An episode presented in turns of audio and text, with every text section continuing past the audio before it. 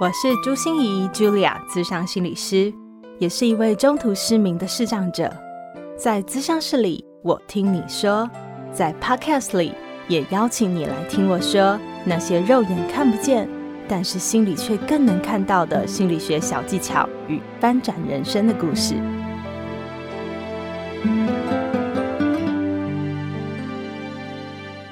Hello，Hello，亲爱的朋友，你好吗？我是朱心仪，Julia，咨商心理师，欢迎来到谈心时刻这个单元。这个单元就是由我来邀请不同专长、不同领域的专业助人者们，一起聊聊你我共同关心的议题。你会不会有一种我都知道啊，可是我就是做不到啊的这种感觉？或者是我觉察了，很清楚啊，可是怎么都改变不了呢？那很可能是你的内在小孩卡住你了哦。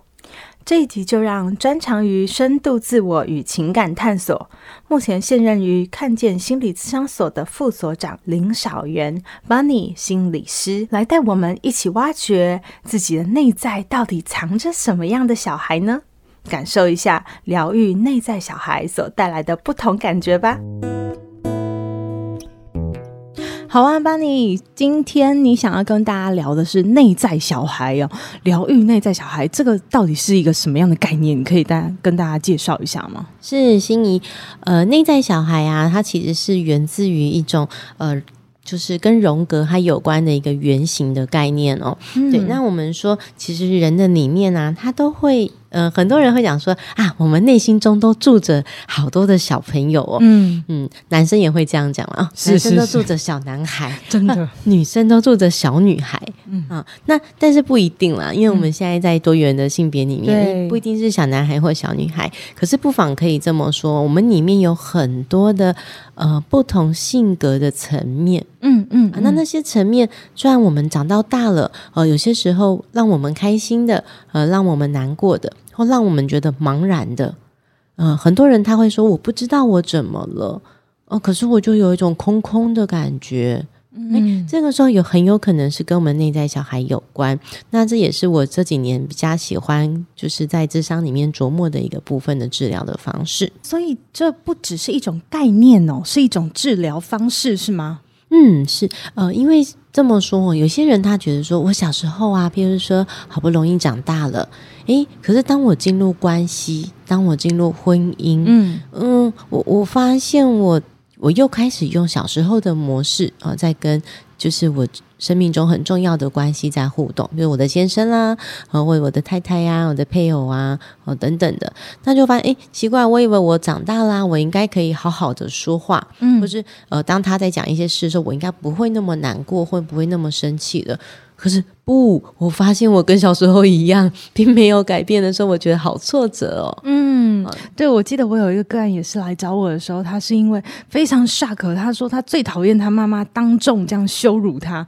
可是他发现他有一次在捷运上，居然就打了他女儿一巴掌，然后那一巴掌把他赫然惊醒，说：“哦，原来我还像以前一样。”真的，嗯，只有小朋友最怕就是成为那个不想成为的大人，嗯，但是我常常也跟个案说，诶，当我们越不想成为谁的时候，我们里面有一个抗拒，嗯，里面有没有消化的经验，嗯嗯嗯，那那些经验，嗯，我们太。其实我们内在都有想要去了解这个经验的动力，嗯，那这个动力，当我们盖住，我们说啊，我们就不要成为他就好了时候，嗯、呃，我们就没有好好的去呃陪伴跟经验那些经验，把它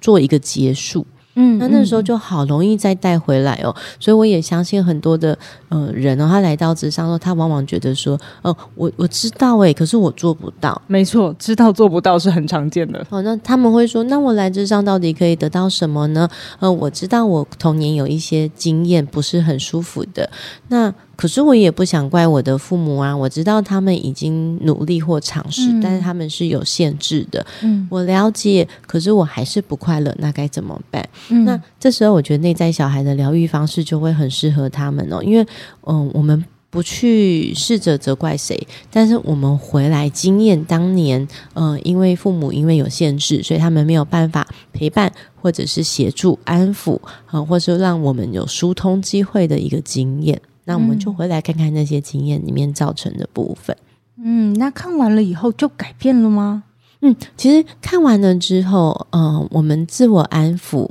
然后我们塑造了一个比较疗愈性的经验。那让我们在这个经验里面，一个部分是我们真的陪到当年的自己了。嗯，我们把当年孤单的那个部分找回来。那另外是我们也会开始用比较成人，或者是我们内在比较呃照顾的、比较母性的那一面，或者是比较照顾的那一面，好、呃、去陪伴我们的那个。过去受创的那个自己，嗯，好，那达成另外一种和解，跟自己的和解，以及跟关系的和解，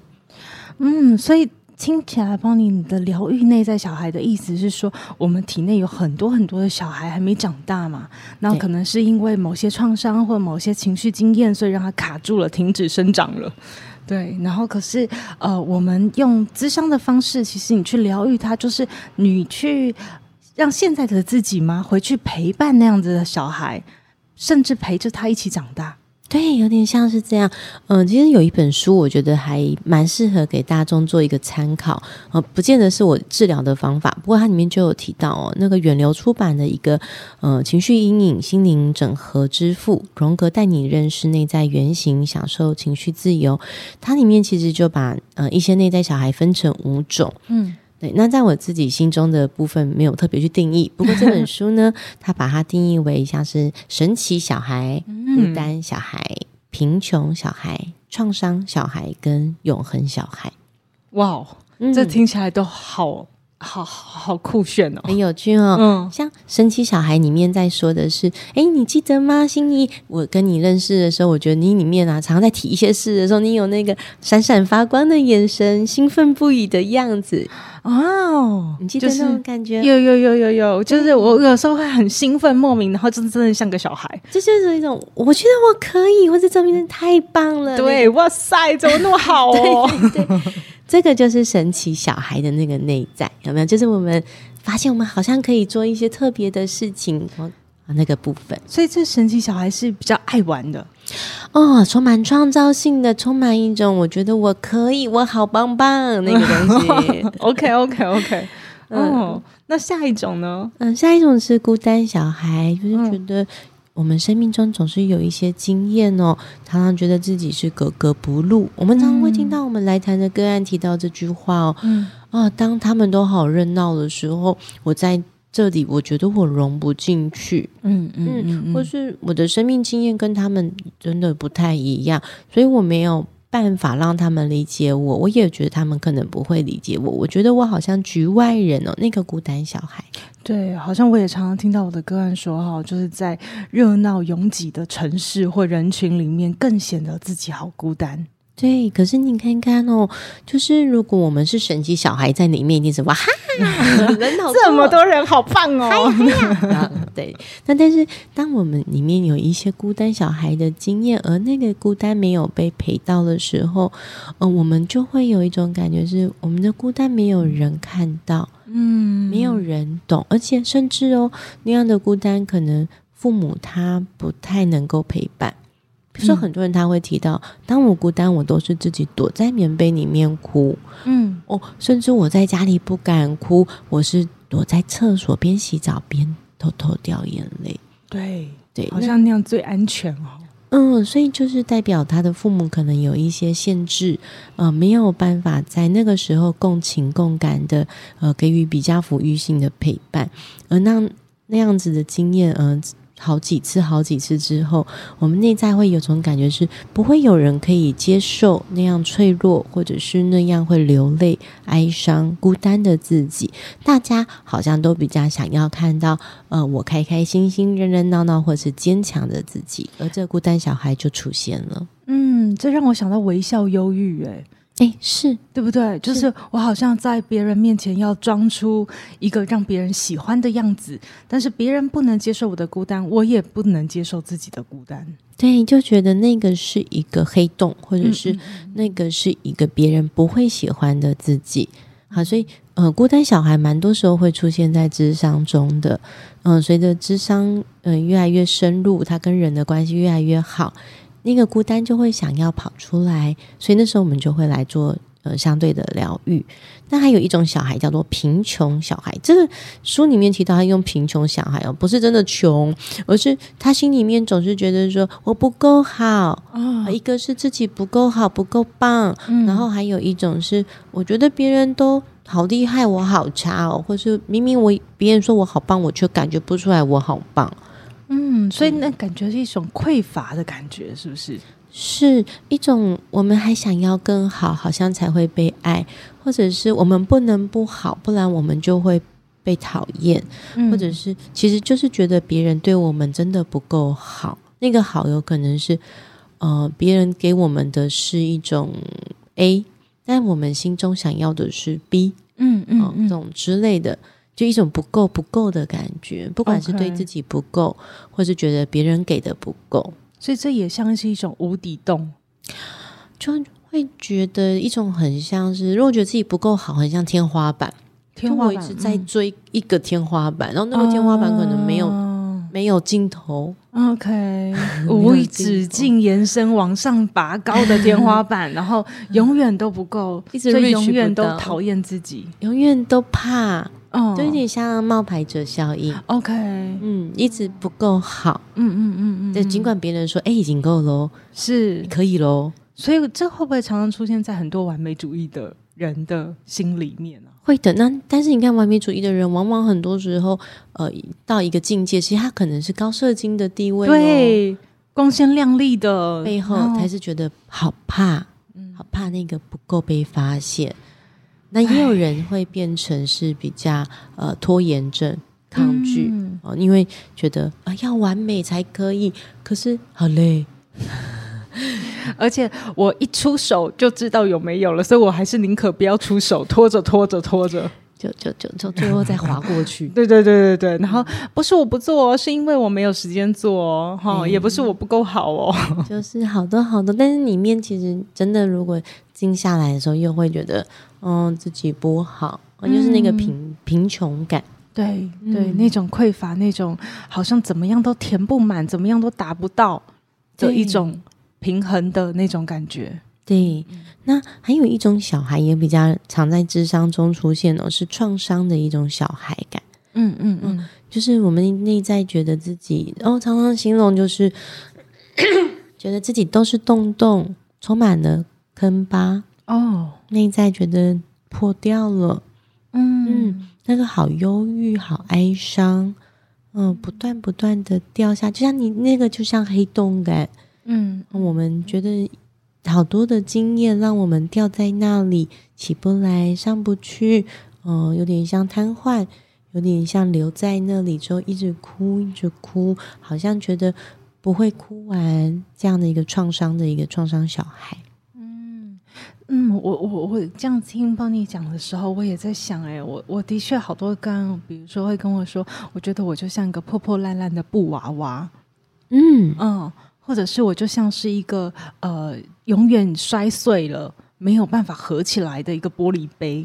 对，或是像那个、嗯、反正就是碎掉了。他们最强的一个感受性就是，我觉得我破掉了，我碎掉了，或是。我好像不再是以前的我了，所以那个创伤是很严重的创伤的感觉吗？有些时候他们自己也会很困惑，因为有一些是的确是重大创伤，嗯，但有一些是嗯、呃，其实没有太多的觉察，只是觉得好像有一天就开始觉得日子慢慢变得空虚，嗯，然后无意义的感觉，觉得。是掉下来哀伤的东西里面，但是他也有些时候是先是莫名的哀伤，他也觉察不到，是，所以他可能有真的有发生一件重大创伤事件，但是有可能也就是这样像时间这样划过去的感觉。对的，就是好像嗯、呃、这样子会划过去的人哦，大部分会回回想哦，等到他开始觉察力提升，嗯，他会说啊，原来不是因为。呃，我真的没有一些受伤的经验，嗯，因为以前他们有时候还会怪自己说，哎、欸，有的吃，有的住，有工作，我有什么不高兴？就好好的，你有什么不爽？对对，自己也在气自己。哎、嗯欸，可是开始自己在经验了，才发现啊，原来过去啊，我遇到好多不是很开心或者那一些不舒服的事，说我都习惯盖过去。嗯，哎，我都转移了，或是我以为这只是小事情，可是就很像一个水库，就是那么多的小事情的部分，最后就淹没了我们自己的那个自我。没错，就好像垃圾掩埋场嘛，就是有垃圾就把它掩埋在那里，然后有一天它发烂、发臭、发昏，你还搞不清楚是怎么样的状况了。对，然后在心理师商里面，我们都会觉得，其实我觉得我们比较像资源回收成黄金诶、欸嗯。对对对、哦，它不是臭脏、臭不拉几的东西，而是他们可以捡回来洗一洗，然后把它放在一个适合的位置，嗯、那反而它可以呈现更多的潜力出来。对，所以帮你跟我想的心理咨商一样哎，我觉得我们也算是资源回收厂。那是，而且我们是可以变黄金。我们这个后面的部分非常棒，非常厉害。哈，那最后一种小孩呢？最后一种小孩比较不会来智商，或者是他这个小孩的层面，或者是会比较呃中后期才开始处理，因为这个是永恒小孩。嗯就是他比较表示的是，我不想长大，我不想要有责任感，我想要我想要留在这里就好。就是嗯，我觉得这个部分呢、啊，比较不会出现那么多诶。那但是比较有可能是哦，我们常常听到有一些人他很有责任感，但他过头的时候，他的永恒小孩跑出来，我好想要放假，放个长假。可是，呃，我好想到一个人没有人认识我的地方待着。嗯，诶，这个就比较像，就是，呃，他在想要留在一个状态，不想跟任何人接触。嗯，我我我在想哎、欸，因为邦尼主要是在社区服务嘛，呃，我在大专服务的时候，我觉得永恒小孩我看到好多哎、欸，哎、欸，青少年的时候其实会比较多，真的哈、哦，就是尤其是我在大专里面看到大学生或是研究生，我都觉得越来越有一个倾向，就是大家不想毕业，不想长大，不想面对，是，所以可见呢、啊，就是呃，比较有永恒小孩出现。的时候你，我们可以感受到过去比较多是被推着走、推着长大的哦。对，那，那个、过去是被期待、被安排、对被塑造的那种孩子，会特别容易有永恒小孩出现。对，就是他并嗯、呃，最最最明显就是他并不会是一个自发性喜欢学习的状态，他比较像是我很乖，那这个父母或是师长叫我。呃，怎么念书哦？怎么念？怎么念？就这么从国小、国中、高中、大学，甚至念到研究生。对对，但是这过程中都不是他的太多的自主意识。嗯嗯，那或是这个期待里面一直压，一直压着，他开始感觉不到长大有什么好啊？对呀，嗯，承担责任有什么好啊？就是一个啊、呃，也真的很像一个一个天花板。那那个最后就是我不想努力了，阿姨，我有人养，或者是呃，我就是维持一个最低最低的标准，让我生活就好。嗯，因为既然我我我其实没有要这么多呀，嗯嗯，我那个感觉就会跑出来。对，我连续咨商到几个硕士论文写不出来，毕不了业的。同学，我我们本来都一直在讨论是，哎，论文要怎么写出来啊？要怎么让你有更多动力？可是真的后来就发现，好像就是那个体内不想长大的那一个部分，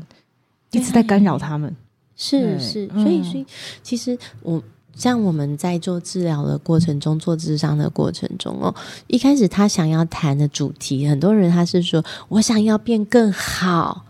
啊，有有些人很可爱，所以我觉得我明明是一个可以变得更厉害的人，奇怪，我怎么这这几年走到现在不是我想要成为的样子？嗯，那那我们以以为我们要就哦，OK，让我们来 coaching 你吧，教练你，嗯，帮你鞭策成你成为的样子，嗯嗯嗯，哎、欸，可是这样就中招了，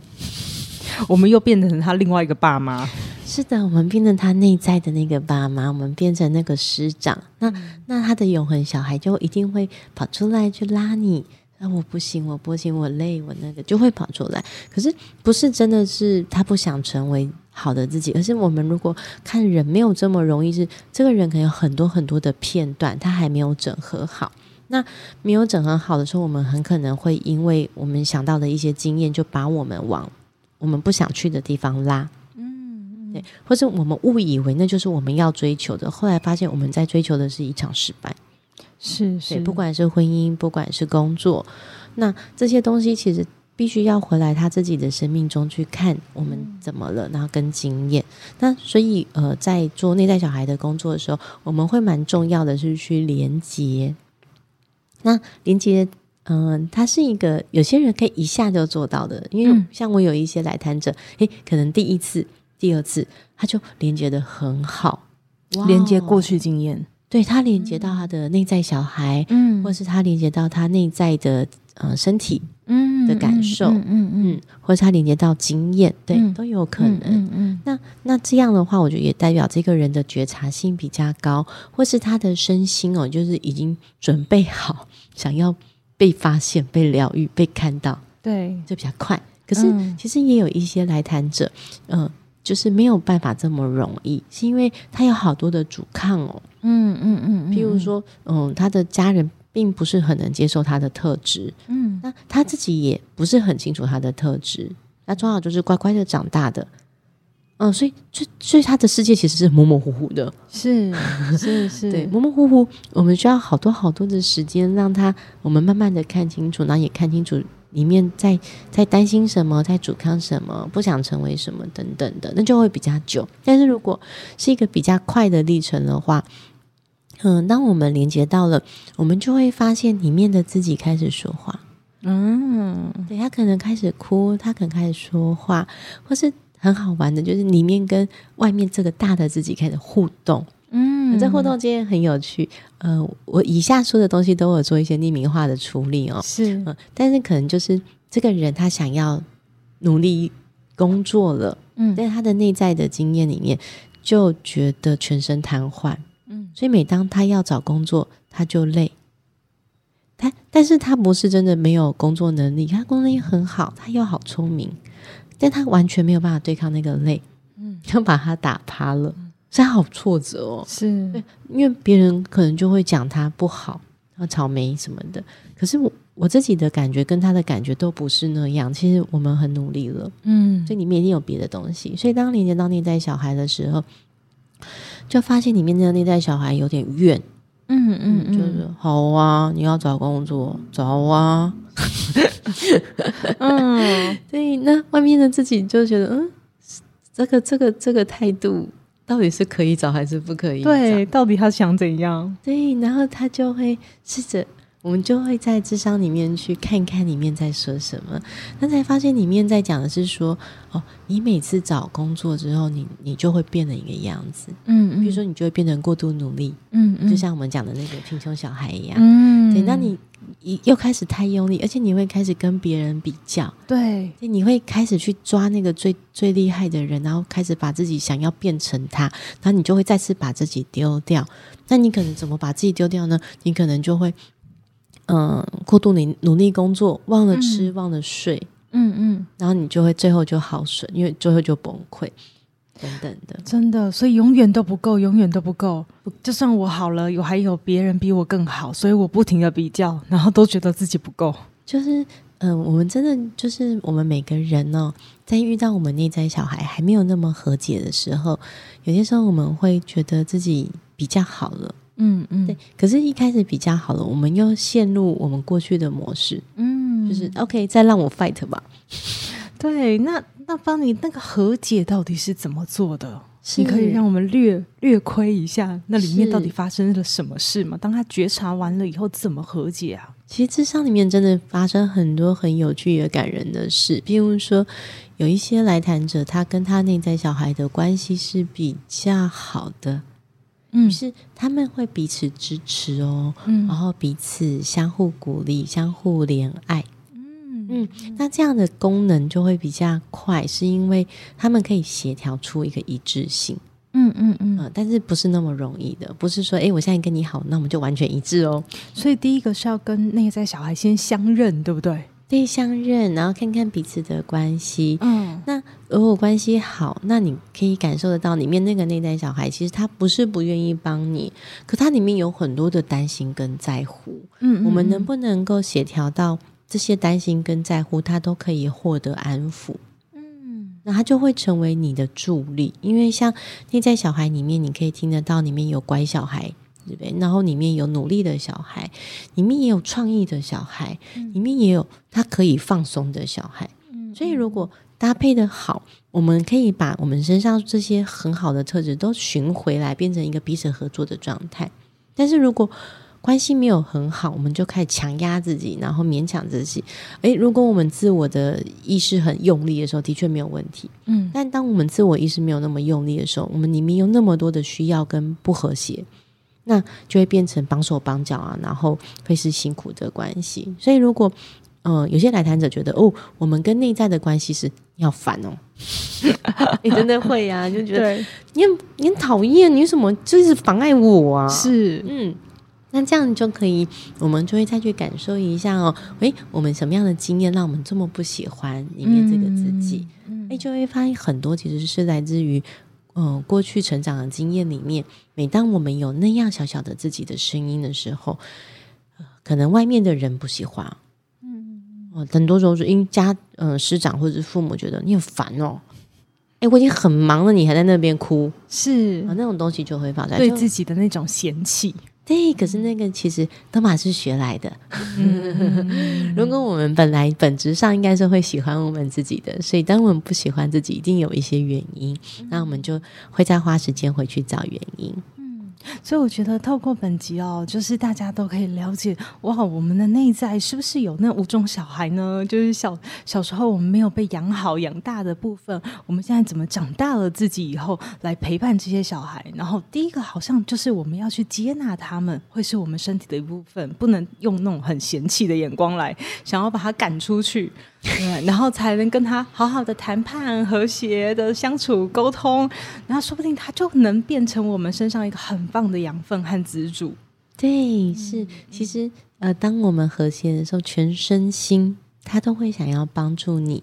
诶，这时候有些个案他就会讲到，哎，这个跟那个宇宙法则很像吗？吸引力法则很像吗？是啊，是，是啊，嗯。嗯，哎，所以真的万法皆通哎，我也在想说，哎、嗯，好像完完形的那种感觉，就是把自己的一个一个部分认回来的那种感觉。对，对就是呃，内在小孩，然后身体疗法、完形治疗哦，嗯，嗯，他们都是经验取向性的部分，都是要把这些经验带回来我们自己的生命中做整合。嗯，所以有可能很多人说，哎呀，我都觉察到了，我知道啦，可是我就是做不到。有很多可能就是他的。经验没有到，